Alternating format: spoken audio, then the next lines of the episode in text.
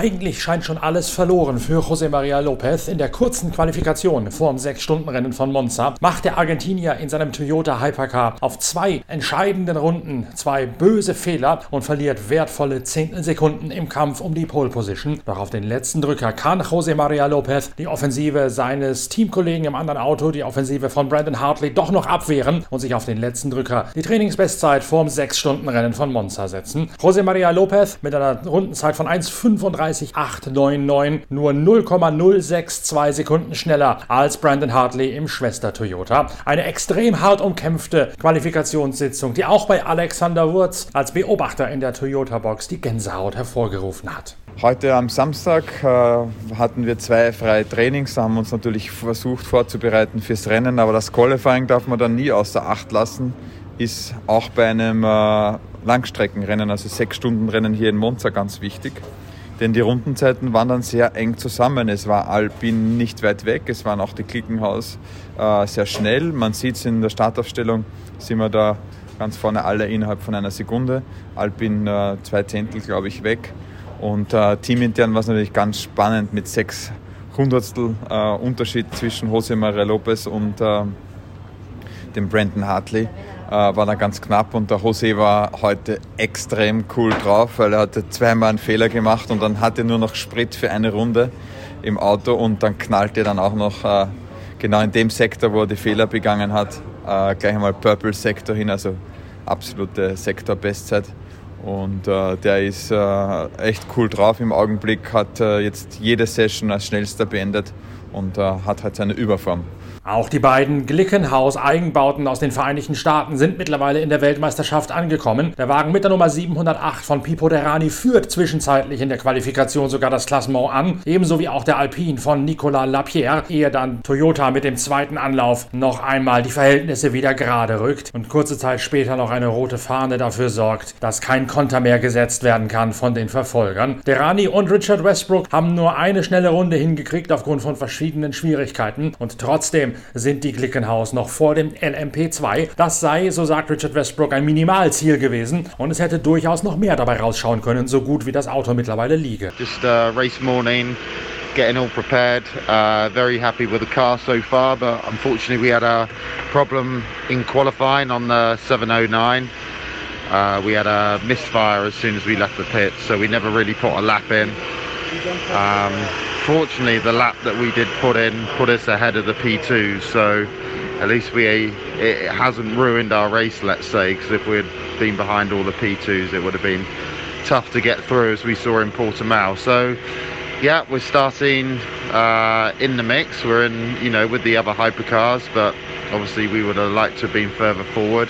And I feel like we could have done something good because the car is the handling has been really good. We just had a few electrical issues on our side on our car, as we saw in qualifying and also in free practice one.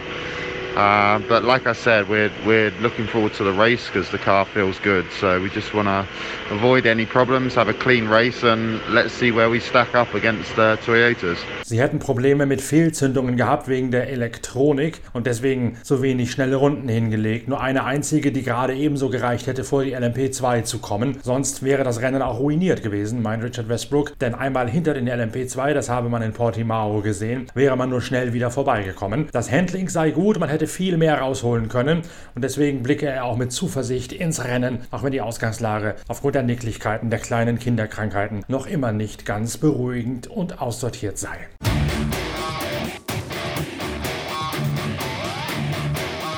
In der GTE-Wertung setzt sich der Porsche von Kevin Estre gegen die an sich überlegenen Ferrari durch. Estre mit der Nummer 92 aus dem Team Mantai Racing auf der Pole in der GTE vor Alessandro Pierre Guidi, dann Gian Maria Bruni und Miguel Molina in Startreihe 2 der GTE-Kategorie. Kevin Estre bilanziert nach seiner Pole. Ja, nee, ist ein richtig guter Erfolg hier vor dem Roten zu sein im Quali. Ähm, es war auch nicht, nicht vorauszusehen, weil die sind sehr, sehr stark hier. Ähm, aber nee, eine gut, gute Runde, ein bisschen Slipstream gehabt. Alles hat gepasst für den Pol, für glaube ich 600, also sehr, sehr, sehr eng. Aber ja, die Gedanken sind, sind äh, auf jeden Fall bei, äh, bei dem Eifelregion äh, mit dieser mit dieser Hochwasser, was äh, sehr, sehr viele Menschen äh, trifft. Viele Menschen, die wir kennen, vom, vom Mantai, vom alle Fans drumherum Nürburgring, viele kleine Teams. So, äh, unser Gedanken gehen da und, und hoffentlich kriegen die genug Helfen von Hilfe von dem Motorsport. Leute, äh, um diese Häuser schnell äh, wieder aufzubauen. Und klar, das Team von Mantai Racing ist eines derjenigen, die mit betroffen sind von den Eifelüberschwemmungen, die durch die Medien gingen in letzter Zeit. Man war sogar so weit von der Außenwelt abgeschnitten, dass sie nicht mal mehr telefonisch zu erreichen gewesen sind im Industriegebiet in Moispart unter der Döttinger Höhe. Mittlerweile gibt es eine ganze Reihe von Hilfsaktionen, unter anderem auch eine Spendensammlung von verschiedenen Spitzenfahrern vom 24-Stunden-Rennen auf dem Nürburgring. Maro Engel beispielsweise engagiert engagiert sich damit. Wer da mehr dazu lesen möchte, wer da mehr dazu erfahren möchte, dem sei mal schnell der neue Blog auf der Internetseite pitwalk.de empfohlen. Da steht genau drin, was die Rennfahrer von der Nordschleife machen und auch wie ihr euch alle damit engagieren könnt, wie ihr mitspenden und mithelfen könnt.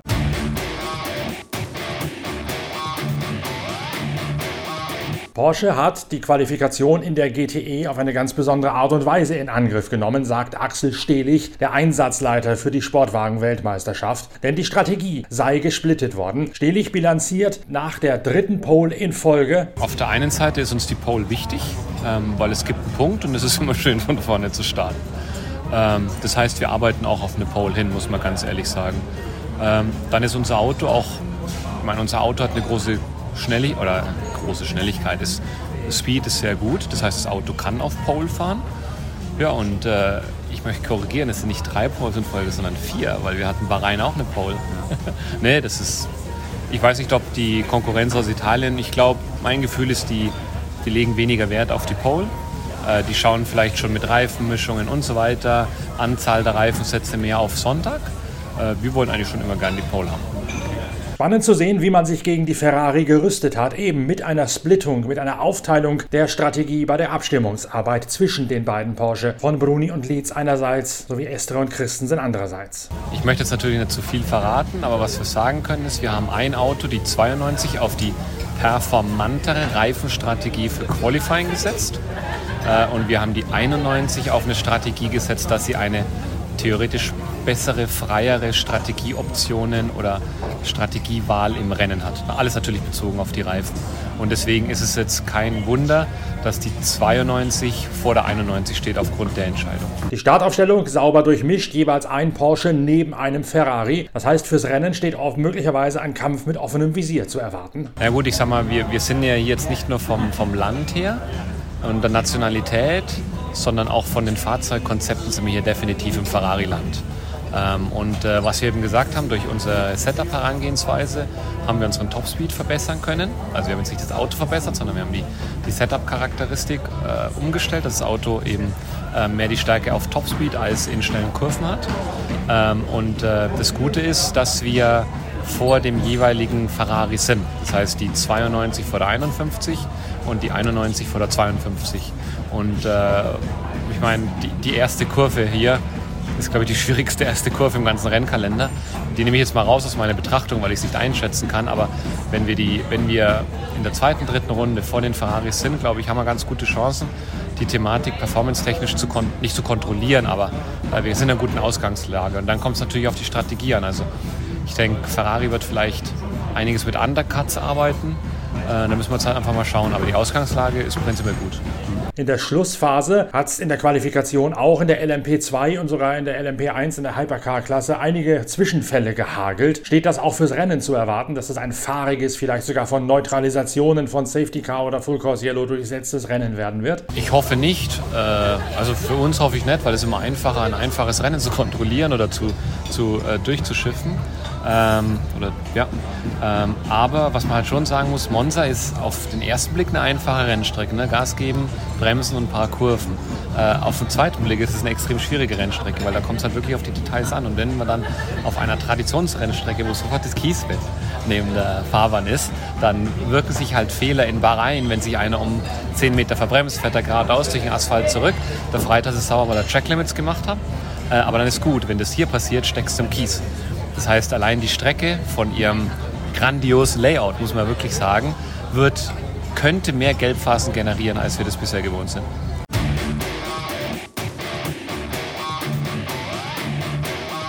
Auch in der GTE Amateurwertung ist der Kampf Ferrari gegen Porsche alles überlagernd. Da allerdings ist noch ein Aston Martin mit drin, nämlich von Ben Keating. Der US-Amerikaner hat in der GTE die Pole geholt, vor dem Ferrari von François Fer Ferrodo, Christina Nielsen und Rovera. Auf der vierten Position das Project One Auto von Egidio Perfetti und Matteo Cairoli. Und auf der zwölften Position Marco Seefried mit seinen Teamkollegen Andrew Harianto und Alessio Picarello.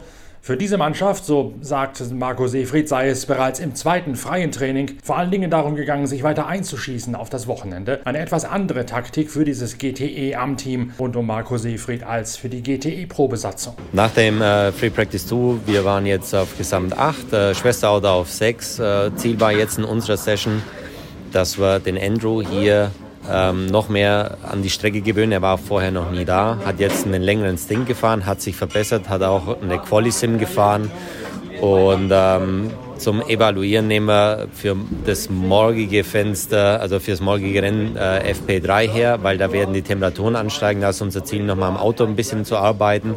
Soweit sind wir im Fahrplan und ähm, ja, mit der Verbesserung jetzt vom Andrew haben wir einen großen Schritt schon gemacht und wir sind zuversichtlich dann für morgen.